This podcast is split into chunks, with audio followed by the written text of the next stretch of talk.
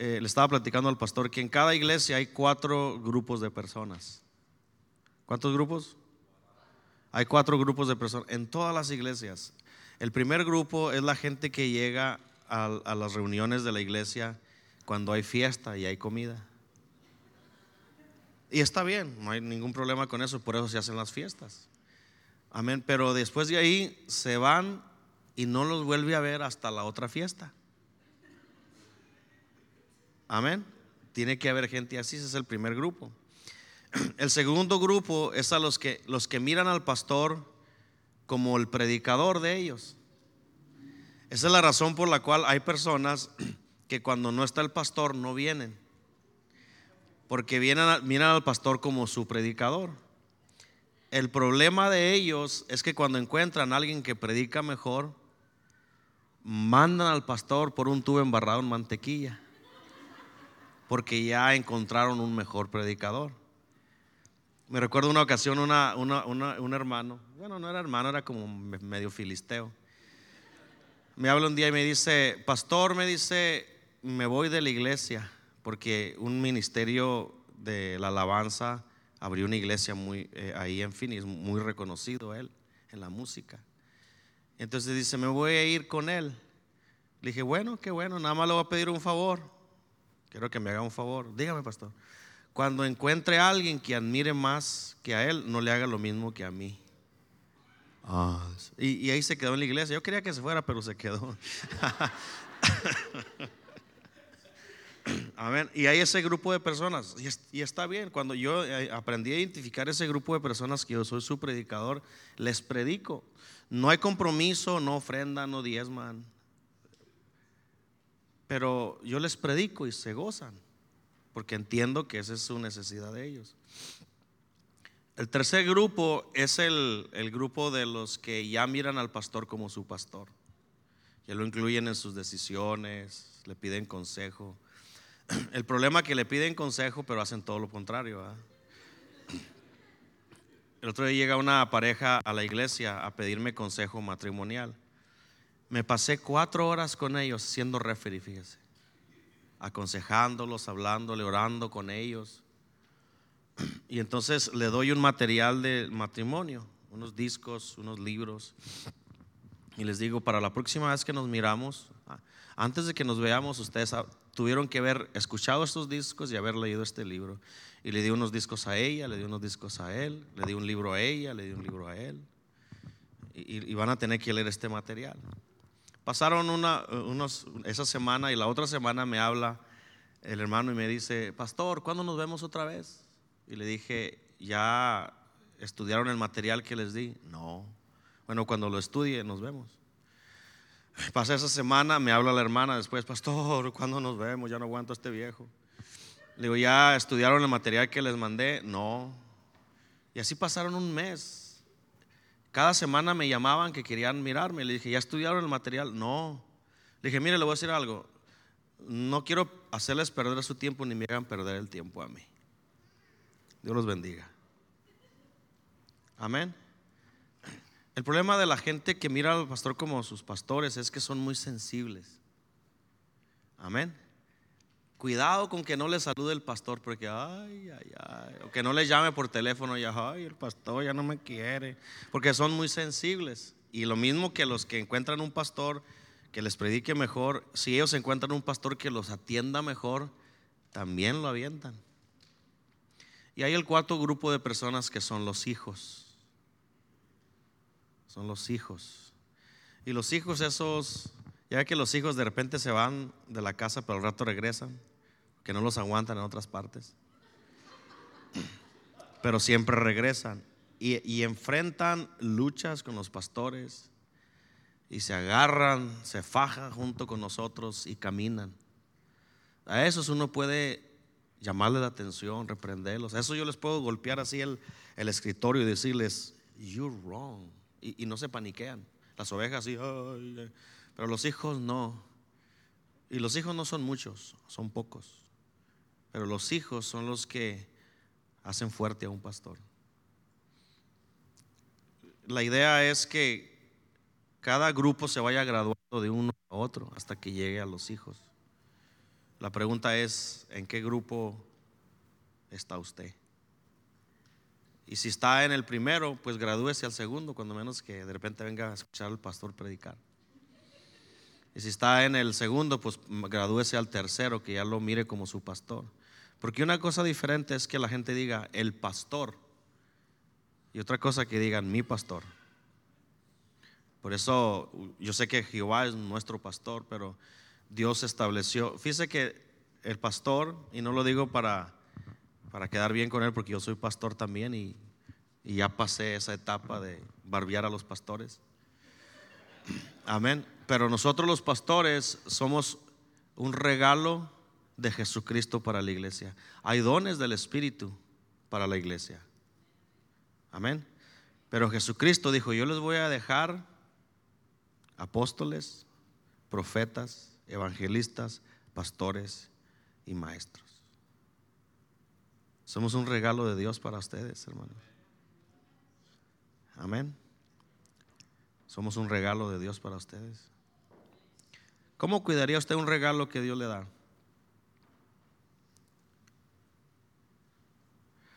¿Cómo se llama? Se me olvidó su nombre, como estoy muy joven, ahora tengo mucho. ¿Cómo se llama, hermano, usted? Víctor, Víctor. Si yo le, ¿qué le doy? Un ejemplo nomás, ¿eh? ¿Qué le doy? Bueno, le voy a dar, eh, no, este no, porque este es el matrimonio. ¿Qué le, este. Si le doy mi anillo, este anillo es muy importante para mí. Entonces vengo y le digo, hermano Víctor, es un ejemplo, ¿eh? grábelo, para que diga no, no me lo si yo le doy este anillo, para mí es muy importante. Amén. Tiene una escritura que dice Man of God. ¿Ok? Hombre de Dios. Me queda grande el anillo, pero gloria a Dios. si yo le doy este anillo, hermano Víctor, y le digo, le voy a regalar este, este anillo significa mucho para mí. Se lo voy a regalar a usted. Es un ejemplo, ¿eh? Usted me lo da. ¿Cómo? Y se queda grande también. ¿Cómo cuidaría ese anillo si sabe que yo se lo regalé? Algo especial. ¿Por qué? Amén. Ahora usted tiene dos opciones. Una es la primera, la que usted acaba de decir. Eh, cuidarlo, atesorarlo, usarlo en momentos especiales. O de repente cuando se le atora la carreta, llevarlo a un pound shop. O olvidarlo por ahí. ¿verdad? Usted tiene dos opciones. Una es atesorar el regalo que Dios le ha dado o ser indiferente al regalo que Dios le ha dado. Y los pastores somos un regalo de Dios para la iglesia. Los pastores serios, porque dice la palabra que hay falsos pastores también. Amén. Los pastores serios. ¿Cómo usted puede mirar que un pastor es de veras. Como dicen allá en mi rancho, es día devis o es día mentis.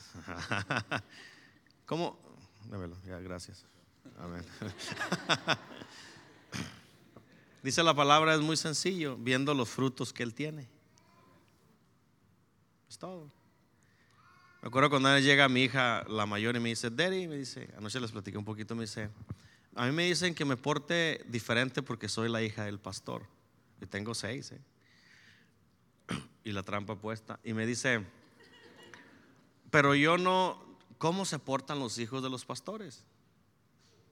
Y la verdad, esa pregunta me agarró así media, porque nunca me había puesto a pensar eso, porque de repente la gente le dice a los hijos de los pastores, de los ministros, pórtese bien, pórtese bien, usted se debe portarse diferente porque es el hijo del pastor. Y así le decían a mi hija, y, luego este, un, bueno, los hijos de los ministros, ¿dónde están? Los hijos de los ujieres, de los ancianos, ¿dónde están? Todos los hijos de los ministros, de los que sirven aquí en la iglesia de alguna manera, ¿dónde están? Quiero que vengan, acérquense aquí. Vénganse, los hijos de los pastores, aquí, mi hija, vente. Vengan, todos los hijos, los jóvenes, acérquense los que sirven en la, alabanza, los que sirven allá atrás en el sonido, en la proyección, los hijos de los sugieres, los hijos de los maestros de los niños. Acérquense.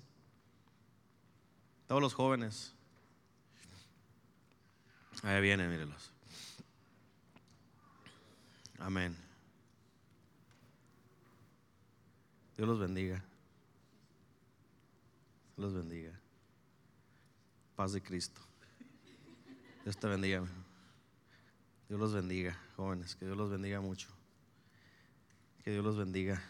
Mire, estos jóvenes, a lo mejor usted los mira y dice, bueno, pues son, son los hijos de los ministros, de los que sirven en la iglesia.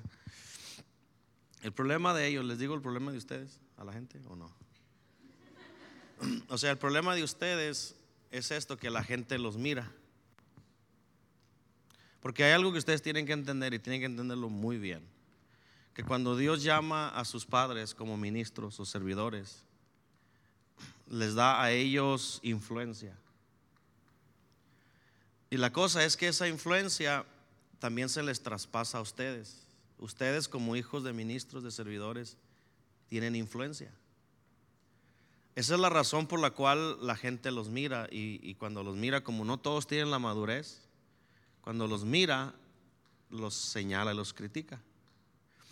Pero es por la influencia que tienen. Ahora, no hay nada que ustedes puedan hacer con eso. No hay nada que diga, yo, yo no, yo no pedí eso. Se les dio. No lo pidieron, por eso es un regalo. Es un don de Dios para ustedes. Ahora, la cosa que ustedes sí tienen que hacer es qué van a hacer con la influencia que Dios les dio. Porque tienen una influencia. Antes de que sus padres vinieran al ministerio, antes de que sus padres vinieran al servicio al Señor, nadie lo notaba. Si venían a la iglesia, bien. Si no venían, pues ni modo. Nadie sabía de ustedes. Pero cuando comienzan a sus padres a servir, ahora ustedes surgen de la multitud y se convierten en parte de los discípulos. ¿Qué van a hacer ustedes con esa influencia que Dios les dio?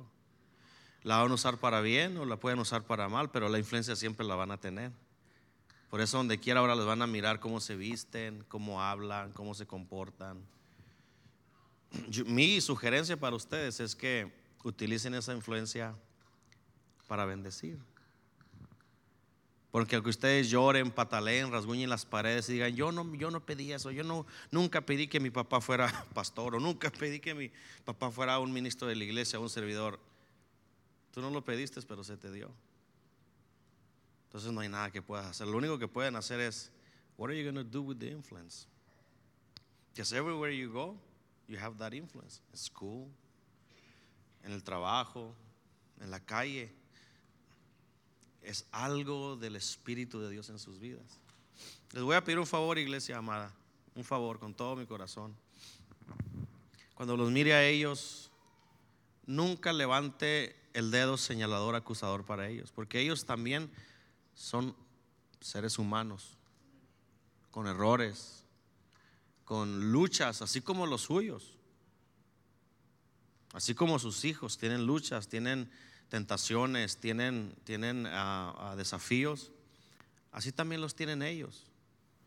Entonces, lo que usted puede hacer, cada oportunidad que tenga se acerque a uno de ellos, por ejemplo, este muchacho, ¿cuántos años tienes tú, mijo? ¿Cuántos? 17. 10 más me alcanzas. Este muchacho todo el fin de semana lo he mirado ahí atrás. todo el fin de semana trabajando. No sé de quién es hijo ni nada. Este muchacho también a ella tomando fotos, ¿cierto? ¿Me has tomado buenas fotos o más o menos? ella en la alabanza, él te miré tocando el piano ahora. ¿Sí? ¿Estabas tocando el piano ahora? ¿Cuántos años tienes? 12. 12 años. Fíjese, tocando el piano. Pues la hija del pastor, ¿qué les puedo decir? Aquí está. Amén. ella, los tres servicios la han mirado ahí. Amén. A ella cantando, a ella la han mirado. Eh, el mm, viernes estaban sirviendo con los niños, ¿cierto? Entonces son muchachos que aman a Dios, que tienen sus luchas, pero cada oportunidad que usted tenga, acérquese, déles un abrazo y dígale, estoy orando por ti. Edifíquelos. Así como sus hijos les gustaría que alguien se acercara con ellos y les los bendijera, ellos tienen la misma necesidad como sus hijos. La misma necesidad. No, no, no porque son los hijos de los ministros, están en una categoría espiritual sobrenatural. Son seres humanos que tienen las mismas luchas. En la escuela tienen las mismas luchas, comen la misma pizza que todos, ¿sí o no? Mala, por cierto, la pizza de la escuela. pero ese es otro tema. las mismas luchas, hermanos. Entonces, Iglesia Filadelfia, ore por estos jóvenes. Yo creo, pastor, que hay, hay mm, personas o familias, como algunos de ellos que están aquí, que nosotros podemos presentar a estos niños cuando nacieron. Amén. Que podemos, como pastores, eh, eh, celebrar sus 15 años a las jovencitas, bautizarlos, casarlos aquí en la iglesia, presentar a sus hijos, bautizar a sus hijos y estar juntos hasta que Cristo venga.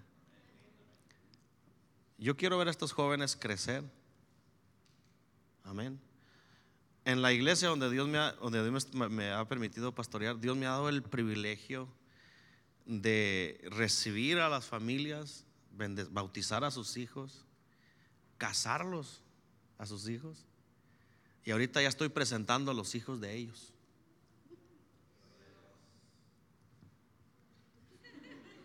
Amén. Esa es una bendición. Y todavía tengo 27, imagínense los que vienen. Amén. Así que extiendan sus manos para acá, por favor, su mano derecha. Jóvenes, los vamos a bendecir en esta hora. Y les voy a decir algo. Es una bendición estar en la posición que ustedes están. It is a big blessing. Cuando mi hija me pregunta y me dice, ¿cómo es como se portan los, los hijos? ¿Cómo deben portarse los hijos de los pastores? Así me preguntó mi hija. Y me quedo así. ¿Qué le digo? La verdad no tenía nada que decirle. Entonces lo único que se me ocurre, lo único que se me ocurrió decirle, pues mira, mija, así como me miras que yo trato a los hermanos, así trátalos tú. Ah, ok. Y se acabó la bronca. Ahora esa es una responsabilidad, ¿verdad? Entonces, ¿cómo deben portarse ustedes? sencillo. Nada más miren al pastor, cómo se porta él con la gente. Sin presión, ¿va? Sin presión. Decía, háganlo de la misma manera ustedes. Como miran a sus padres que sirven, así sirvan. Ahora, quiero que ustedes entiendan una cosa también de sus padres. La cosa, la desventaja que ustedes tienen, que nosotros no tenemos, es que ustedes conocen a sus papás como nosotros no los conocemos. Los conocen en su casa como son, como son la neta, la neta, la neta del planeta. Ahora, pero quiero que sepan que ellos también son humanos y que van a cometer errores. Y no porque están sirviendo en la iglesia, quiere decir que son la última Coca-Cola en el desierto. Y ténganles misericordia y ténganles paciencia. Porque el hecho que ellos quieran servir, eso habla de sinceridad en sus corazones para honrar a Dios. Pero siguen siendo humanos, que van a tener las mismas luchas que ustedes en otro nivel, así amplificadas al 100. Así que cada oportunidad que ustedes tengan, oren por sus padres, por sus madres, para que sean ministros con excelencia y que sean sobre todo padres con excelencia para ustedes. Pero ténganles mucha paciencia. Amén. Extienda su mano, por favor. Señor, bendecimos a estos jóvenes en el nombre de Jesús. Señor, gracias porque son parte de el rebaño que tú has escogido. Porque muchos son los llamados, pero son pocos los que tú has escogido. Y gracias Señor porque tú les has dado a ellos un corazón que te ama, un corazón que anhela sinceramente servirte. Señor, bendigo a cada uno de ellos y declaro el manto de protección sobre cada uno de ellos, ese manto impenetrable. Sus corazones en paz, sus corazones eh, cuerdos, sus corazones eh, eh, Señor, comprometidos, pero sobre todo un corazón apasionado por servirte. Señor, declaro de este día para adelante que venga un espíritu de madurez en ellos, un espíritu de misericordia y sobre todo un espíritu, Señor, de bendición para otros, que ellos entiendan claramente su posición. Los bendigo en el nombre del Padre, en el nombre del Hijo y del Espíritu Santo. Amén. Dios los bendiga.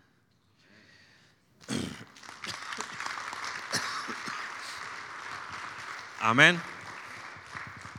Entonces, cuando los mire ahí, no los mire así como, uh, míralos, míralos, no, bendígalos. ¿Cuántos le gustaría que la gente tuviera misericordia de sus hijos? Tenga misericordia de ellos también. Amén. Gloria a Dios. Amén. Entonces, los hijos son los hijos los que hacen fuerte una iglesia. Y yo sé que aquí hay algunos hijos, que Dios los bendiga. Amén. Quiero compartirles algo con todo mi corazón en esta hora. Y quiero que abran su Biblia conmigo. Hay una escritura muy, muy bonita que quiero compartir con ustedes. Y quiero el, el propósito y el deseo de el deseo de esta enseñanza o de esta palabra que quiero compartirles este es de fortalecer su fe. ¿Qué les parece? ¿Sí? Eh, quiero fortalecer su fe en esta mañana. Cuando terminamos de aquí, eh, que tenga sentido lo que hacemos. Que tenga sentido el cantar y, y adorar al Señor como lo hacemos. Amén. Quiero ponerles una perspectiva eh, de quién es Dios. Amén. Y, que al final de, esto terminemos siempre glorificándole a Él. ¿Y por qué es que venimos a la iglesia y, y cantamos como cantamos? ¿Cuánto les gusta adorar a Dios? ¿Y cómo me he gozado con la alabanza? ¿Se han gozado con la alabanza? ¿Cómo me he gozado con la alabanza? Fíjese que el problema a veces con la alabanza, aquí no, pero allá no están grabando, allá en Phoenix, es que los de la alabanza, es de ser, a veces los de ser adoradores se convierten en animadores, ¿verdad? Alaben a Dios, levanten sus manos, canten hermanos, está. Amén. Y, ese es el problema a veces, que cuando dice, la palabra que cuando tú llegues a la, a la iglesia y que entres por esa puerta, ¿cómo hay que llegar? Con acción de gracias. ¿Cuántos tienen alguna razón por la cual darle gracias a Dios este día? Amén. Cuando entres por ahí, entra con acción de gracia, por sus atrios, con alabanza, alabando y bendiciendo el nombre de Jehová, porque Jehová es bueno y su misericordia es por todas las generaciones. Amén. Pero a veces de repente se nos convierte en una rutina, ¿cierto? Que ya venimos, así como los de la iglesia popular, porque es domingo, persinarse, darse los golpes de, pecho, irse a la casa y a cumplir. Pero verdaderamente entender el Dios que estamos sirviendo. Entonces ahora su Biblia conmigo en el libro de Isaías, capítulo 40, versículo 6.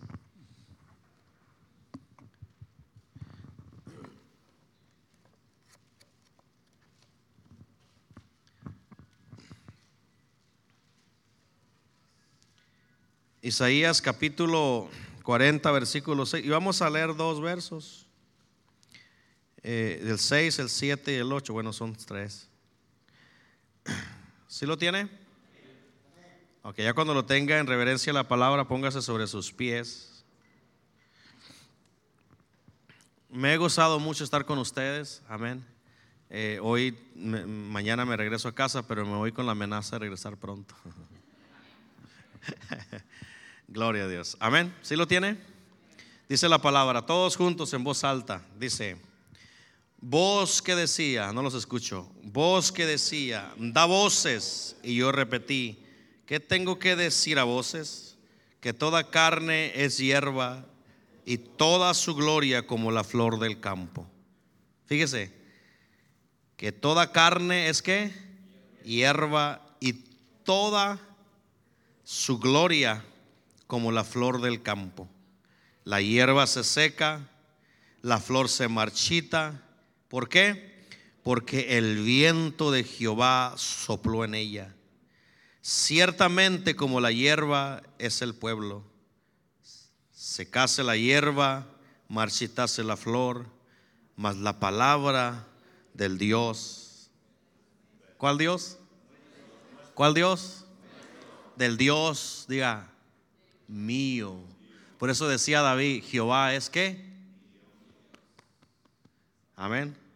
Pronombre propio, para los que saben. Amén.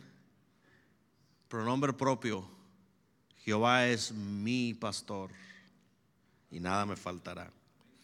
Mas la palabra del Dios nuestro que permanece para siempre. Una de las naturalezas del ser humano es que la gente siempre busca en quién creer. Porque Dios puso ese deseo, esa, como dice la palabra de Dios, que Dios nos creó. ¿Para qué nos creó Dios, hermanos? Dice la palabra que Dios nos creó para gloria de su nombre. En otras palabras, que desde el principio de la originalidad de nosotros, Dios nos creó para adorarle y creer en Él. El problema es que cuando llega el pecado, hermana, el enemigo interrumpe ese o corrompe ese deseo. Entonces, pero aunque corrompe el deseo de creer en el Señor, siempre está dentro de nosotros la búsqueda de creer en algo. Por eso usted de repente mira a las personas adorando una cazuela donde apareció la Virgen. ¿No lo ha tocado? ¡Wow! Adorando a animales, adorando estrellas, al sol, a la luna. Y usted dice, pero ¿por qué? Porque esa es la naturaleza que hay en nosotros. De, buscar, de, adorar a algo. Por eso de repente la gente se postra ante imágenes. Y usted dice, pero pues como dice la palabra, tienen oídos pero no escuchan, tienen boca pero no hablan, tienen manos pero no tocan, tienen pies pero no caminan. Usted dice, pero ¿por qué? Algunos de nosotros, nuestras familias, bueno, yo crecí en un hogar cristiano, pero algunas de, nuestras familias, esa era la creencia que tenían, ¿sí o no? Y uno dice, pero ¿por qué? Porque las, la, naturaleza del ser humano, ¿cuánto tiempo tenemos, pastor? que acabe. Que si nosotros nos vamos a las 12, usted predique lo que usted quiera. Faltan 15 para las 12. Me dan media, 30 minutos, me regalan 30 minutos. Se levante la mano que me regala 30 minutos. Aleluya. Ah, amén. Ahí está. Pero póngame atención, eh. Quiero, no los voy a mantener mucho porque ya los miro uno con cara de hambre y de sueño. Amén. Pero el ser humano siempre ha buscado la manera o, algo en quien creer. Han puesto su confianza en eh, imágenes, en dioses, hechos por hombre. Ahorita en estas generaciones la gente ha pasado a la línea, fíjese, que ahora ya creen en, políticos, creen en eh, estrellas de cine, de la televisión, en deportistas, que miran a los deportistas enfrente de ellos y se desmayan así, ah, los adoran. Amén. Que le preguntan a un niño y le dicen, estaban en la iglesia y le dice el pastor, mi hijo, ¿quieres ser cristiano? No, dice, quiero ser Messi. La gente adora personalidades. El problema que conforme ha pasado el tiempo y la gente construye gloria y la gente construye gloria por la misma gloria que la gente les da. En otras palabras, las mismas personas hacen sus ídolos y sus dioses. El problema es que conforme pasa el tiempo, todas esas, gracias mi hermano, Dios lo bendiga con muchos hijos.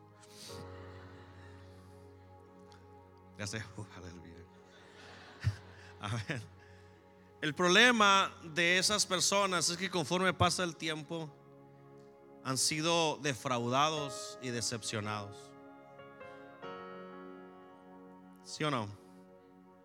El problema de personas cuando han puesto su confianza en, en seres creados por hombres, en políticos, en artistas, en deportistas, en científicos, en pensadores, en, animadores, en personas eh, influyentes. El problema de ellos es que conforme pasa el tiempo, se han decepcionado y esos personajes los han decepcionado. Por ejemplo, hay una historia. ¿Cuánto le gusta la historia? Levanta la mano que le gusta la historia. A mí me gusta mucho la historia. Muy poquito le gusta la historia. Levante la mano que le gusta la historia. Diga, I love history. ¿Cuántos miran el History Channel? A mí me encanta la historia. Y por ejemplo, había, hay una historia de un hombre o de un, un evento muy eh, sobresaliente en, en la historia moderna sobre un hombre que construyó un barco que le puso por nombre Titanic. ¿Se recuerda de la historia?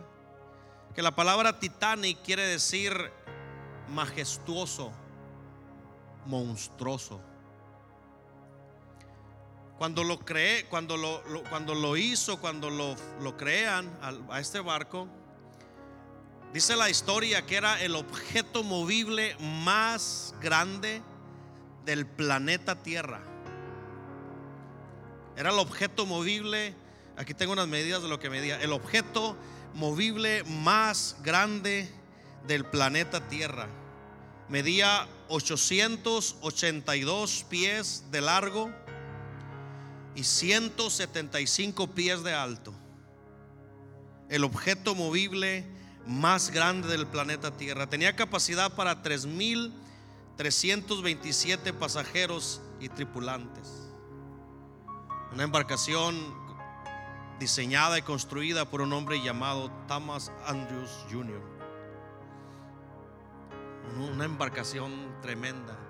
Cuando estaban ahí en el puerto de Liverpool, Inglaterra, que iban a eh, eh, desanclar en dirección de la Gran Manzana o de Big Apple en Nueva York, iban a cruzar todo el Atlántico y, la, meta de estos hombres era hacer tiempo récord.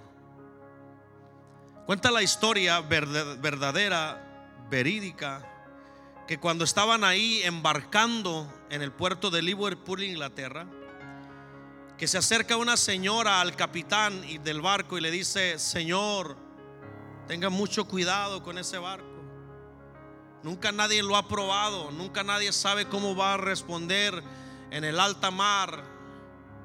El orgullo de este hombre, el capitán, junto con el inventor del barco, fue dañado por las palabras de esa anciana, que por cierto dice la historia que era cristiana. Y le dice, tenga cuidado. Y el hombre con arrogancia mira a la anciana, mirándola indiferente, y le dice, señora, este barco es indestructible, este barco es inundible, ni siquiera Dios lo puede hundir. La cosa es que los tripulantes escucharon esa, esa declaración de este hombre y cuenta la historia que cuando iban en alta mar, cuando eh, de, anclaron, desanclaron del puerto de Liverpool y comenzaron su jornada, que algunos de los tripulantes de la embarcación comenzaron a inventar una cancioncita que cantaban mientras ellos cambiaban las sábanas y mientras eh, barrían los pisos y mientras trapeaban los flores, los pisos nuevecitos, limpiaban los muebles nuevecitos. Y ellos cantaban, toda la tripulación cantaba, este barco es inundible, ni siquiera Dios lo puede hundir. Esta era la canción que cantaban, este barco es inundible, ni siquiera Dios lo puede hundir. Y esa canción llegó hasta la presencia de Dios. Porque dice la palabra que toda gloria del hombre es como la flor de la hierba. La flor se cae, la hierba se seca. Solamente la palabra del Dios nuestro permanece para siempre. Aleluya, dale un fuerte aplauso a Cristo Jesús.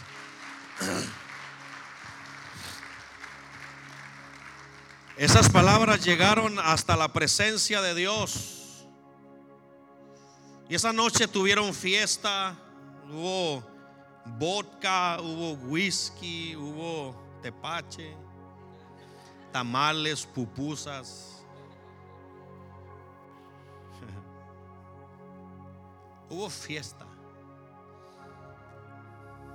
Muy, era en enero, muy, muy frío. Allá mero arriba, en, la parte más alta del barco, había un hombre, dos hombres que le llamaban, eh, les, llamaban a uno el águila. Esa es la historia herédica, no la que miró en la, en la televisión que, ah, que se fue el güerito, se hundió. No, esa es una historia. Pero la historia real, que estaba el, eh, el águila, estaba con, su, su trabajo era ir bebiendo.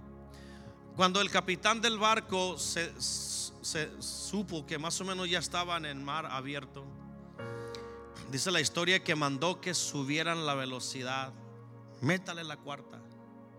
Porque el propósito era llegar a la gran manzana, a Nueva York, en tiempo récord. Entonces consulta con el inventor que iba también ahí. Iban muchas personalidades. ¿Se acuerda usted de las tiendas Macy's?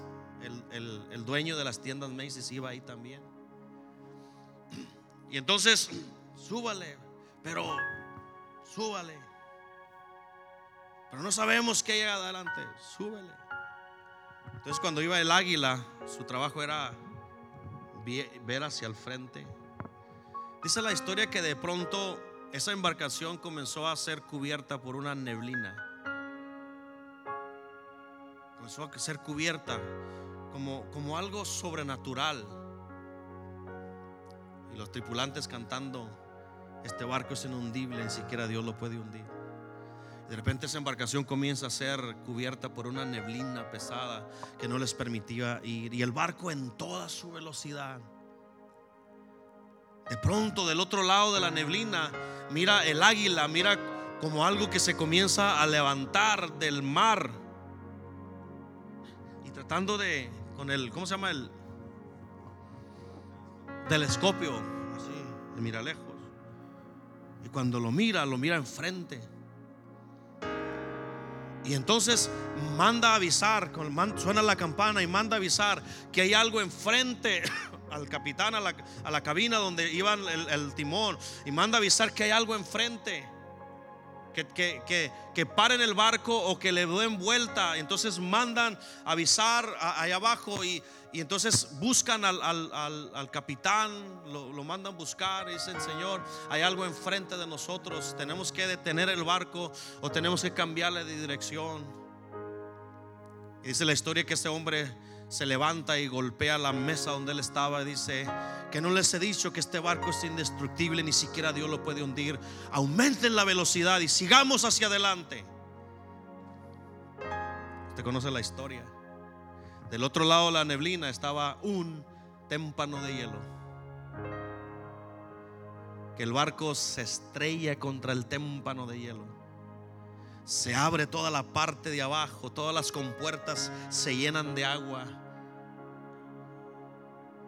Y ese barco monstruoso, majestuoso, la gloria de la era moderna, comienza a descender. Se parte por la mitad y comienza a descender y cae al fondo del mar.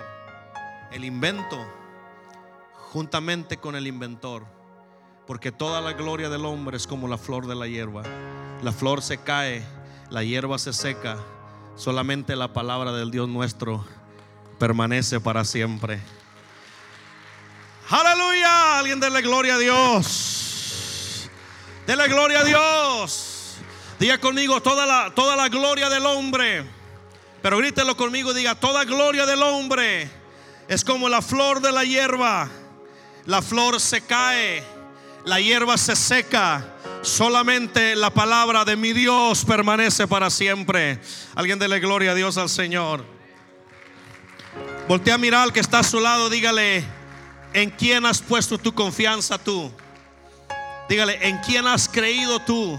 Porque toda la gloria del hombre es como la flor de la hierba. Aleluya. Uh, me están dando ganas de predicar, fíjese. Amén. Aunque la gente busque maneras de dónde buscar y imágenes para buscar, para adorar, el único que merece la gloria está sentado a la diestra del Padre. A Él sea toda la gloria, a Él sea toda la honra. Y sea toda la alabanza. Amén. Les platico otra. ¿Sí? Tengo muchas de esas, les platico otra.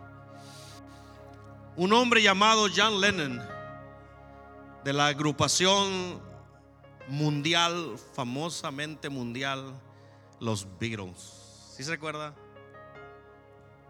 Un hombre adorado por los fans. Dice, dice la biografía que cuando él se presentaba, él fue el que comenzó la moda o la, esta de seguridad, de donde ahora en los conciertos ponen cercos de, de fierro para que no pasen, porque cuando los Beatles se presentaban, las muchachas, las jóvenes, se querían subir a la plataforma, se quitaban la ropa enfrente de él por la adoración que le daban. Un hombre famoso hasta los últimos rincones de la tierra. En 7 de febrero de 1964 él dijo, hizo una declaración. Esto es lo que dijo. El, el cristianismo va a acabar y va a desaparecer. Yo no preciso discutir eso. Estoy seguro de eso.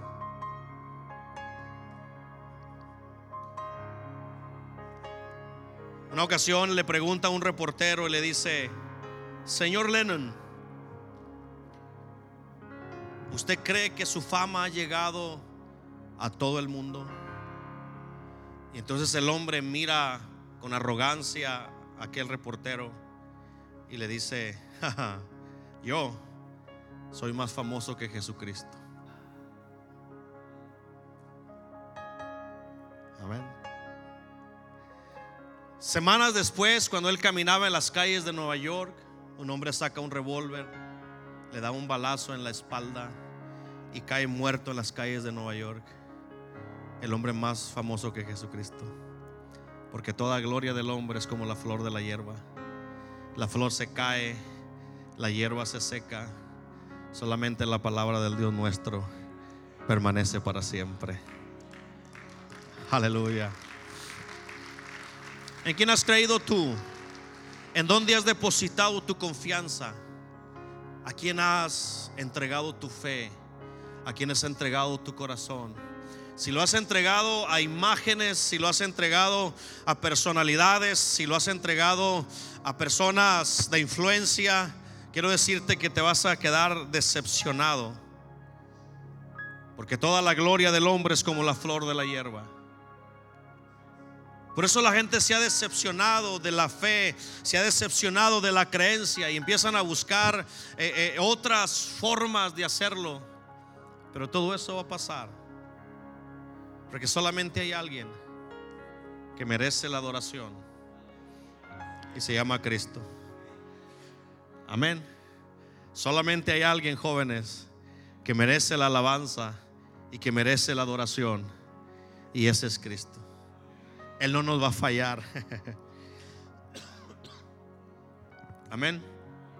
Él nunca nos va a fallar. Benito Mussolini, un líder italiano. Este, este líder lo seguían los jóvenes universitarios. Porque él les prometía libertad que saben que los jóvenes buscan libertad y quieren libertad, pero verdaderamente lo confunden con el libertinaje. Y les decía, síganme a mí, apóyenme a mí.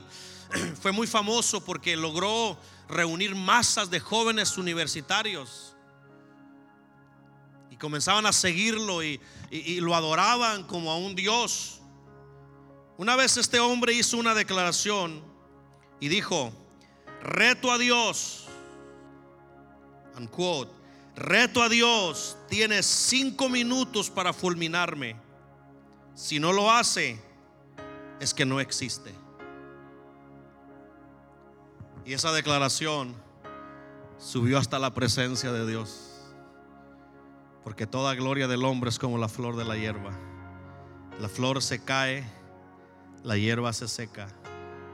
Solamente la palabra del Dios nuestro permanece para siempre. ¿Dónde quedaron estos personajes que la gente le adoró? Que movieron masas y miles de personas que mientras ellos vivían se desvivían por ellos, lo adoraban, se, se quitaban la vida, los, los seguían para donde quiera que iban. ¿Dónde quedó la gloria de estos hombres? Quedó solamente en los libros de la historia. Terminó su camino. Y todas esas personas, cuando este hombre muere, dice la historia que miles de jóvenes se suicidaron porque se habían sentido que se les había muerto su Dios. Pero le digo una cosa, nuestro Dios también lo mataron a Jesucristo en la cruz del Calvario. Pero la razón por la cual adoramos es que dice la palabra que al tercer día Él se levantó de entre los muertos. Muerte, ¿dónde está tu victoria? Aleluya. Alguien diga gloria a Dios. Levante su mano derecha y diga gloria a Dios. Se levantó vestido de gloria y de majestad y él vive al día de hoy para siempre, por los siglos de los siglos. Amén. Me invitó una vez un hombre, un hermano de la iglesia a su casa y me dice, pastor, lo invito a mi casa. Y yo llego a su casa y, tenía un pequeño negocio de imprenta en el garage, en el garage de su casa.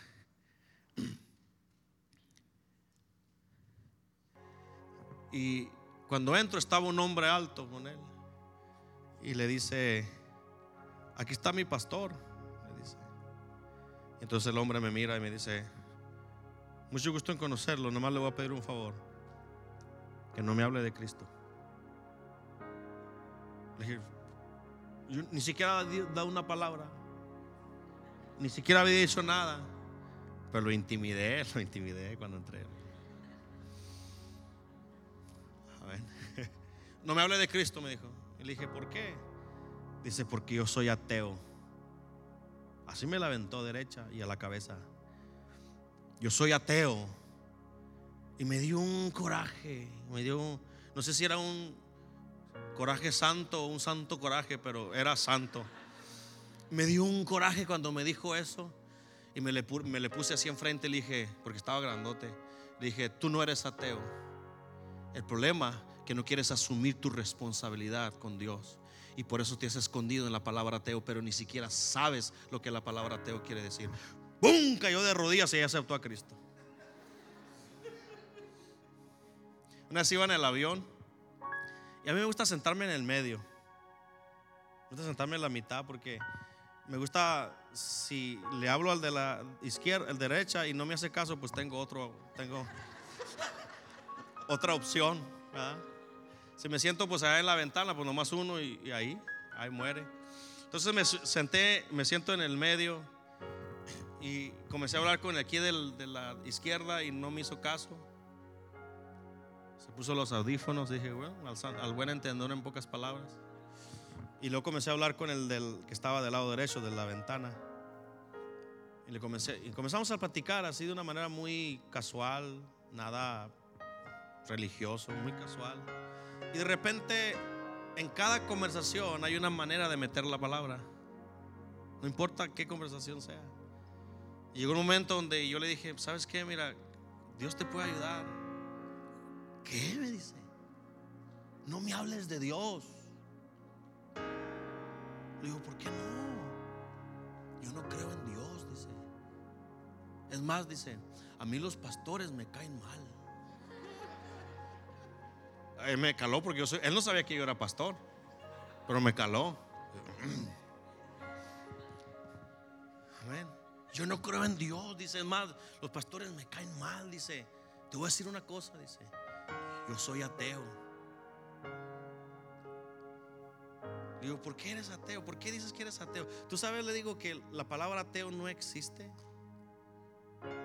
No tiene sentido la palabra ateo porque los ateos declaran y dicen, Dios no existe. Y le digo, para que tú puedas decir que no existe, tuviste que haberlo buscado. Y cuando no lo hayas encontrado, entonces tú tienes todo el derecho de decir, Dios no existe. Pero para ver, para poderlo buscar, tienes que buscarlo en todas las culturas del planeta Tierra, en todos los continentes del planeta Tierra. Tuviste que haber entendido y hablado todos los idiomas y todos los dialectos de la tierra. Tuviste que, ido al, tuviste que haber ido al espacio y bajar a lo más profundo de la mar. Y si lo buscaste y no lo encontraste, entonces puedes decir, no existe Dios. Pero tú no puedes decir, Dios no existe porque alguien te dijo que no existe. digo, entonces, me dice, entonces no soy ateo. Le digo, yo creo que a lo mejor no. Le digo, existe la palabra agnósticos, que eso quiere decir, no sé si Dios existe. Ah, entonces yo creo que soy agnóstico.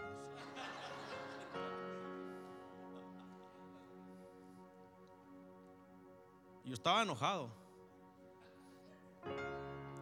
Entonces no sé si Dios existe.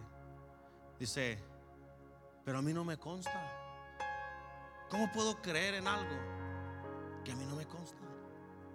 Le dije, ¿tú te acuerdas de lo que pasó el 11 de septiembre en las Torres Gemelas? Sí. ¿Qué pasó? Le dije, pues chocaron dos aviones y se cayeron las Torres Gemelas. ¿Tú estuviste presente? No. Le digo, no se cayeron. Don't play with me, me dice. No se cayeron. Si se cayeron, no se cayeron. Si se cayeron. Y ni modo que dijeran bajan, iba ahí a un lado de la ventana, a 35 mil pies de altura, 5 horas de vuelo. No se cayeron. Si se cayeron. ¿Cómo sabes que se cayeron? Le digo. Pues porque yo escuché las noticias, pero tú estuviste presente. No. Entonces, ¿cómo puedes decir que sí cayeron si solamente lo escuchaste por alguien más? Es obvio, son miles de personas que lo vieron que cayó.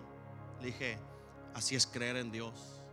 Tú no lo has mirado, pero vemos miles de personas que sí lo hemos experimentado. Vemos miles de personas en el mundo entero que hemos experimentado el maravilloso cambio y la maravillosa presencia del Señor. Aleluya, al Señor sea la gloria. Porque toda la gloria del hombre es como la flor de la hierba. La flor se cae, la hierba se seca.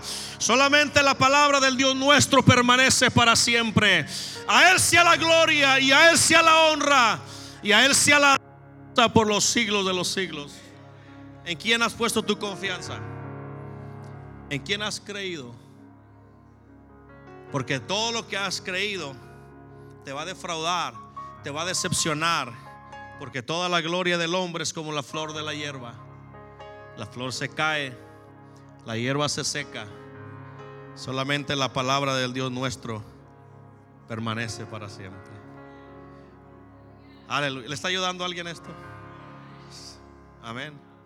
Hay otro hombre, un hombre en la historia, una, que marcó la historia de la humanidad, un hombre diabólico, endemoniado, energúmeno llamado Adolfo Hitler. Ese hombre se, se eh, ¿cómo le puedo decir? Se endemonió. Para ser así directo, ¿sí? Una, una, una, un hombre diabólico, asesino, que mató a más de 6 millones de judíos. Él dijo una vez que él iba a ser una raza perfecta. Dijo, yo voy a construir una raza perfecta. Y fíjese lo que dijo. Ni siquiera Dios me va a poder detener. Ni siquiera Dios me va a poder detener. Cuenta la historia que juntaba a las mujeres y los niños y los metía a las cámaras de gas donde les decía que se iban a bañar. Ya cuando los metí ahí les prendían el gas, las mujeres y los niños morían. Los hombres ancianos ya no podían trabajar, solamente les decía den un paso adelante y enfrente de todos les daba un balazo en la cabeza. Y él estaba determinado a construir una raza perfecta, por eso a los que eran de piel oscura, bajitos, los odiaba con toda su alma. Él quería solamente hombres altos, blancos, rubios, así como el hermano Cordero. Hay que usted sí calificaba. Nosotros no calificábamos. Ni siquiera Dios me va a poder detener. ¿Quién se cree el, cómo se atreve la creación a desafiar al creador? ¿Cómo se atreve? Y mucha gente lo siguió. Miles, la verdad, verdaderamente que todos los alemanes y todos, ellos creían que verdaderamente este era el hombre que iba a cambiar el mundo entero y que íbamos a, y lo seguían y lo adoraban como un Dios. ¿Y dónde quedó él? Hay muchas ideologías y hay muchas, pero al final la historia que salió original es que él se suicidó y fue quemado. Porque toda gloria del hombre y todos los que siguieron a él, todos los que dieron todo por seguirlo a él, ¿qué pasó con ellos?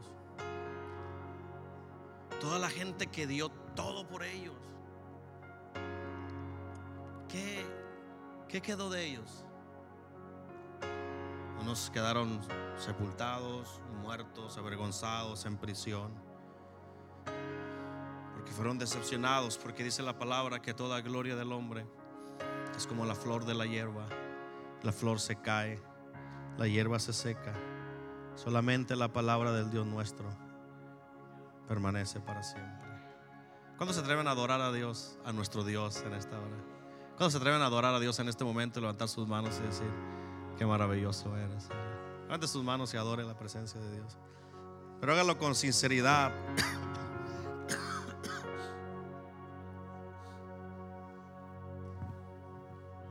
Abre su boca y adore la presencia de Dios. Abra su boca, adore la presencia. Diga, Señor, gracias.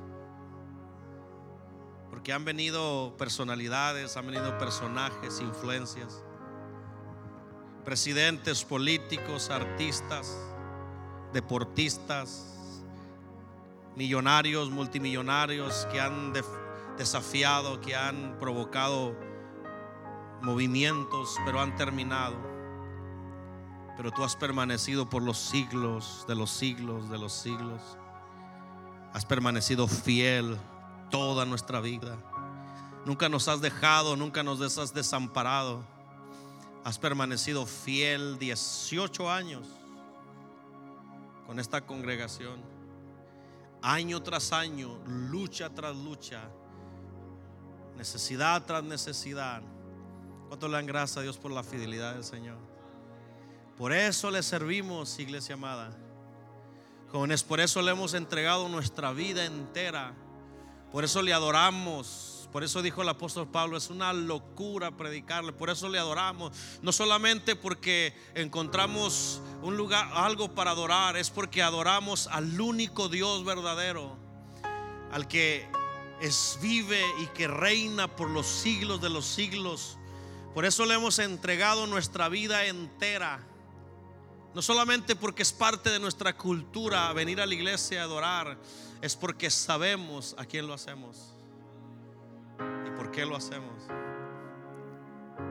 Aleluya. El otro día llegué a la casa de mi mamá a visitarla. Tengo la bendición de que mis padres están con vida. Y llego a la casa de mis padres y me dice mi hija, me dice mi mamá, me dice, mira mi hijo, me dice, te me estás acabando, mira nomás cómo estás. Le digo, mami, gracias por el ánimo te me estás acabando. Le dije, mire mamá, toda la gente se va a acabar en algo. Yo me voy a acabar predicando la palabra de Dios. Voy a predicar la palabra de Dios hasta el último suspiro de mis pulmones. Porque sé para quién lo hago. Porque Él vive. Porque Él es fiel. No haré ninguna otra cosa el resto de mi vida más que servirle. Porque Él nunca me ha dejado, nunca me ha desamparado. Siempre me ha enseñado su poder y su gloria. ¿En quién has creído tú? ¿Qué pósters tienes ahí en tu cuarto? ¿A quién adoras? Te van a defraudar. Te van a fallar. El único que merece adoración es el que dio la vida por ti. Qué ironía, ¿no? Las personalidades piden que tú des la vida por ellos. Y nuestro Dios dice, yo la doy por ti. Ese es Dios. Ese es Dios. Ese es el único que merece la gloria y merece la honra y merece la alabanza por los siglos de los siglos. Dale fuerte aplauso a Cristo Jesús.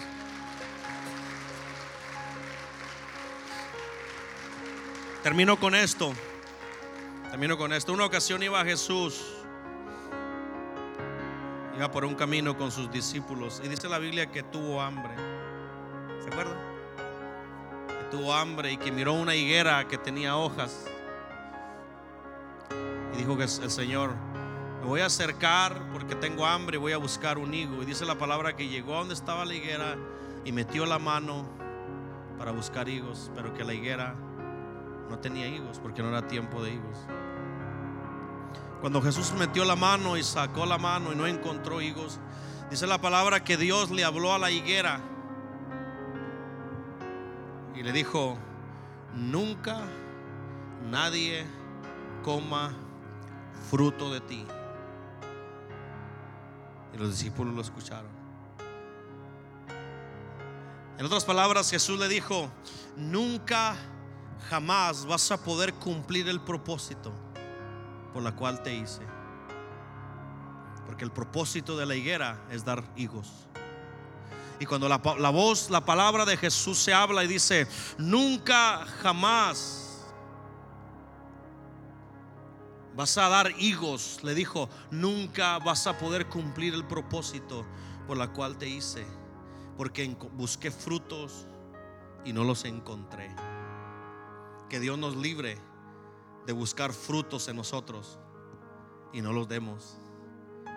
Las hojas aparentan que sí tenemos fruto, porque la higuera tenía hojas y aparentaba que tenía frutos, pero detrás de las hojas no había frutos. ¿Sabe que hay personas que tienen muchas hojas y que aparentan que tienen frutos, pero si Cristo los busca no hay frutos? Puras hojas, puras hojas. Llegan a la iglesia con el pecho levantado, así con la esposa de la mano. Aleluya. Y todo el chapulinero atrás de usted. Cristo vive. Puras hojas, porque si el Señor busca frutos, dice la palabra, por los frutos vas a conocer que son mis hijos. Aleluya.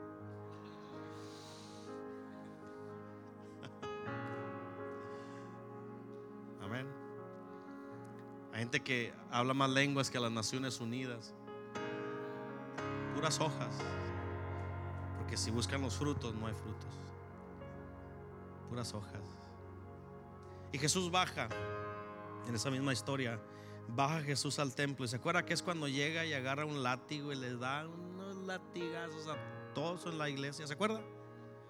Es la única vez que usted mira a Jesús enojado. Es la única vez que, Jesús, que usted mira a Jesús enojado, que agarra, llega a la iglesia, fortaleza allá en Phoenix, en Filadelfia, no, allá llega fortaleza, y agarró y latigó al pastor, a los de la alabanza, a los sugieres, a los ancianos, les pegó una pela. Pero les dijo algo. Dijo, mi casa será llamada casa de qué? De oración. Y ustedes la han convertido en una cueva de ladrones. ¿Por qué se enojó Jesús? Porque estaban vendiendo. ¿Se enojó Jesús porque estaban vendiendo? No le dijo, ustedes han convertido mi casa, mi casa sería más casa de oración, ustedes la han convertido en comercio. No dijo eso. Dijo, la han convertido en cueva de ladrones. ¿Sabe por qué?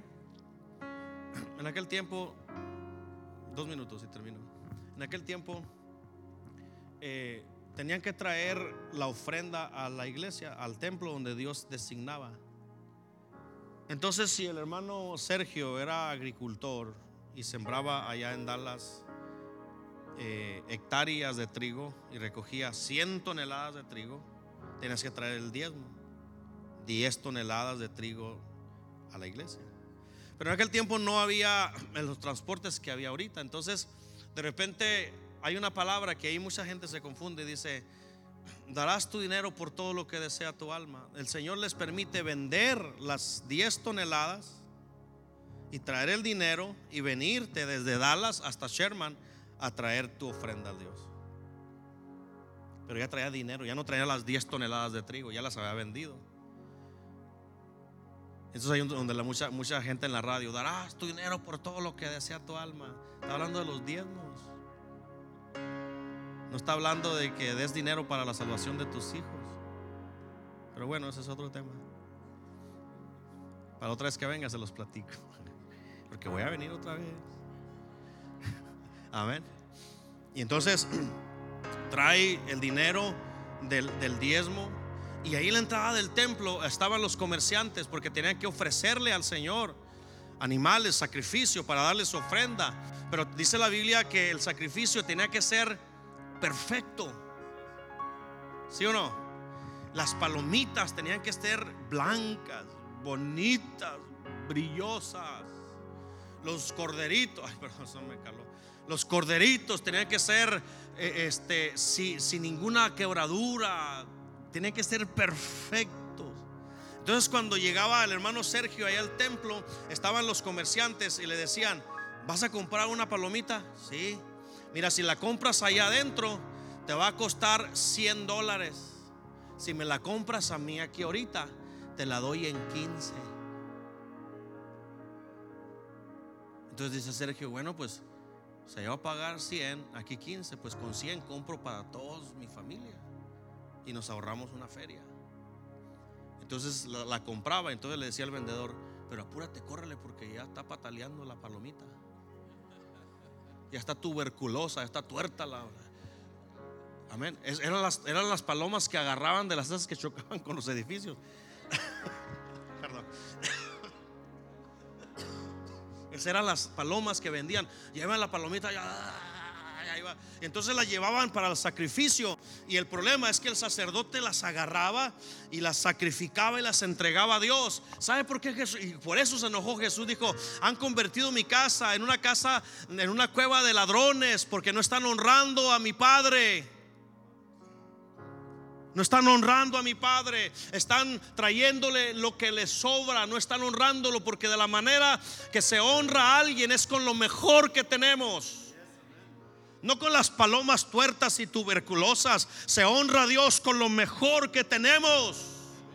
Lo voy a decir otra vez, se honra a Dios con lo mejor que tenemos. Porque el Señor es el único que merece toda la honra y toda la gloria por los siglos de los siglos. Porque toda gloria del hombre es como la flor de la hierba. La flor se cae, la hierba se seca. Solamente la palabra del Dios nuestro permanece para siempre.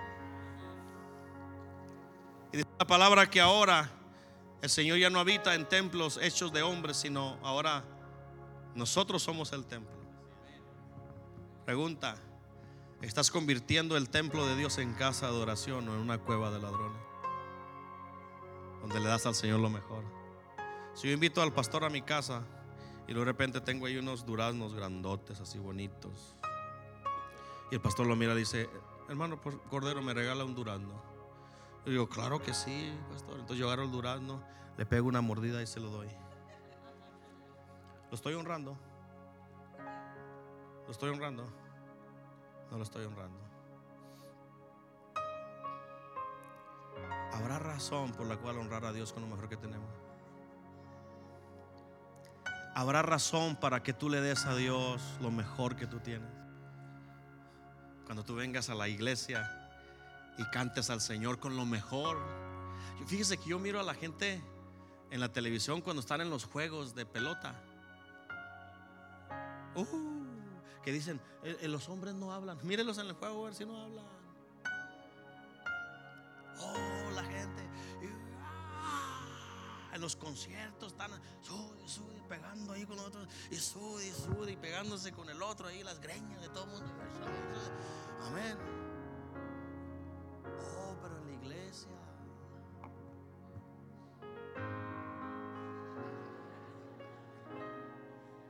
es que así soy muy culto. Por favor. Si Dios dio la vida por ti. Él es el único que ha probado una y otra vez que Él es el Dios verdadero. Él es el único que nos ha probado una y otra vez que no hay nadie como Él ni en el cielo, ni en la tierra, ni debajo de la tierra. Y Él sea toda la gloria, toda la honra por los siglos de los siglos. Aleluya. Él sea toda la gloria, Él sea toda la honra, Él sea toda la alabanza en el nombre de Jesús. Dale fuerte el aplauso al Señor Jesús. A Cristo sea la gloria, a Cristo sea la honra, a Cristo sea la alabanza. Alguien diga gloria a Dios. Levanta su mano derecha y diga gloria a Dios. Dígale, Señor, te voy a dar lo mejor de mi vida. Mi mejor alabanza, mi mejor adoración, mi mejor honra, Señor, serán para ti. Porque tú eres el único, el único que la merece. Merecerá el Señor que usted le dé la gloria. Merecerá el Señor que usted le dé la adoración. Merecerá el Señor que usted le dé toda la adoración al Señor. Merecerá el Señor ser digno de toda la gloria y de toda la honra. Porque no hay nadie como Él. Levante sus manos, adore la presencia de Dios. Levante sus manos y adore la presencia de Dios. Porque no hay nadie como Él. Aleluya. Él es todo lo que nosotros necesitamos en nuestras vidas y en nuestros corazones. Todo lo demás te va a fallar, todo lo demás te va a fallar, todo lo demás te va a decepcionar, todas las personalidades, todas las imágenes, todas tus creencias, donde quiera que pongas tu confianza, te va a decepcionar. Solamente hay uno que te va a dar vida por los siglos de los siglos. Y ese se llama Cristo, aleluya.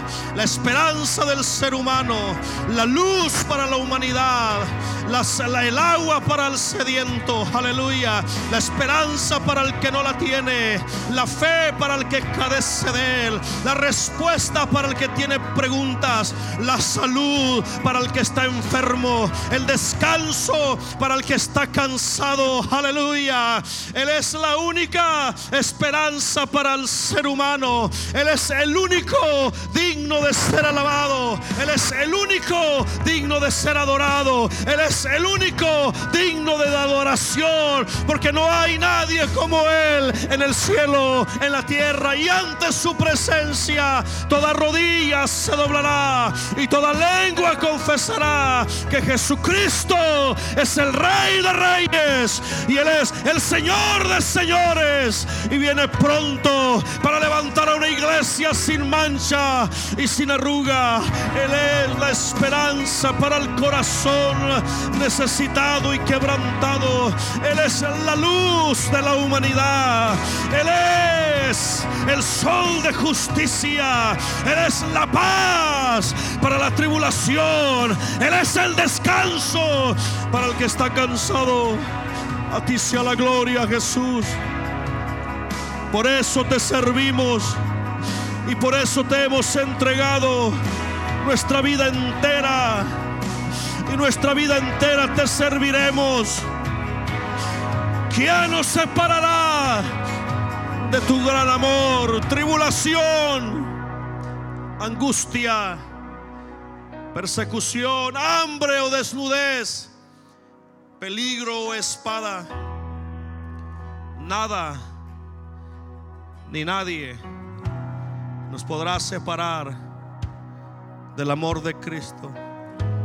Iglesia amada, camine hacia adelante con fe. Tiene sentido lo que estamos haciendo. We're not wasting our time. No estamos perdiendo nuestro tiempo. Esto es algo glorioso. Es para la eternidad. Aleluya. Cuando se atreven a adorar a Dios. Cuando se atreven a adorar al Rey en esta hora. Levanta tus manos y adora la presencia de Dios. ¿A cuántos Dios los ha probado que Él es el único Dios? ¿A cuánto les ha probado el Señor que Él es el único Dios?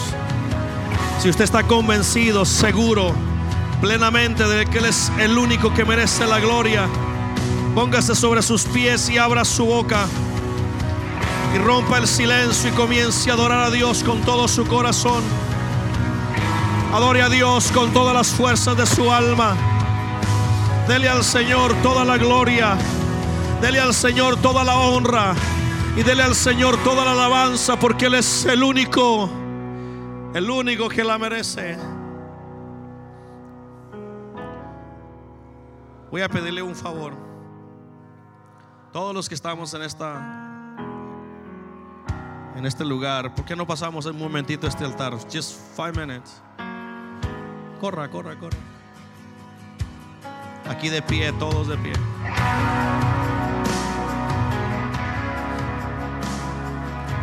Acérquese, acérquese, acérquese. Aquí está la presencia de Dios. Acérquese. Aleluya, te adoramos, Espíritu de Dios. Acérquese, acérquese.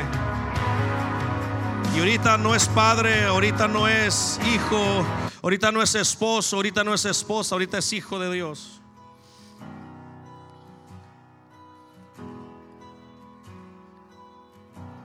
Aleluya.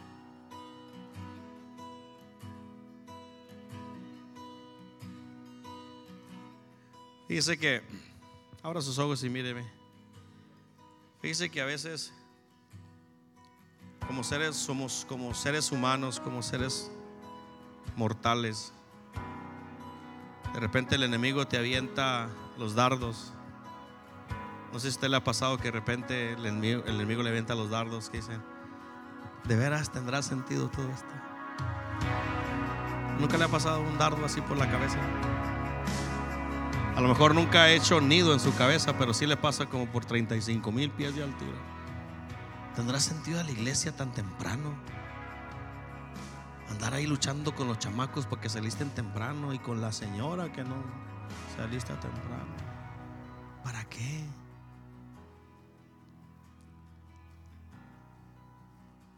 Y fíjese que de repente entra la duda. El propósito y mi asignación en esta mañana es ayudarle con esa duda. De que verdaderamente lo que hacemos tiene sentido. De que lo que hacemos tiene una razón. Venimos a adorar al único que merece adoración.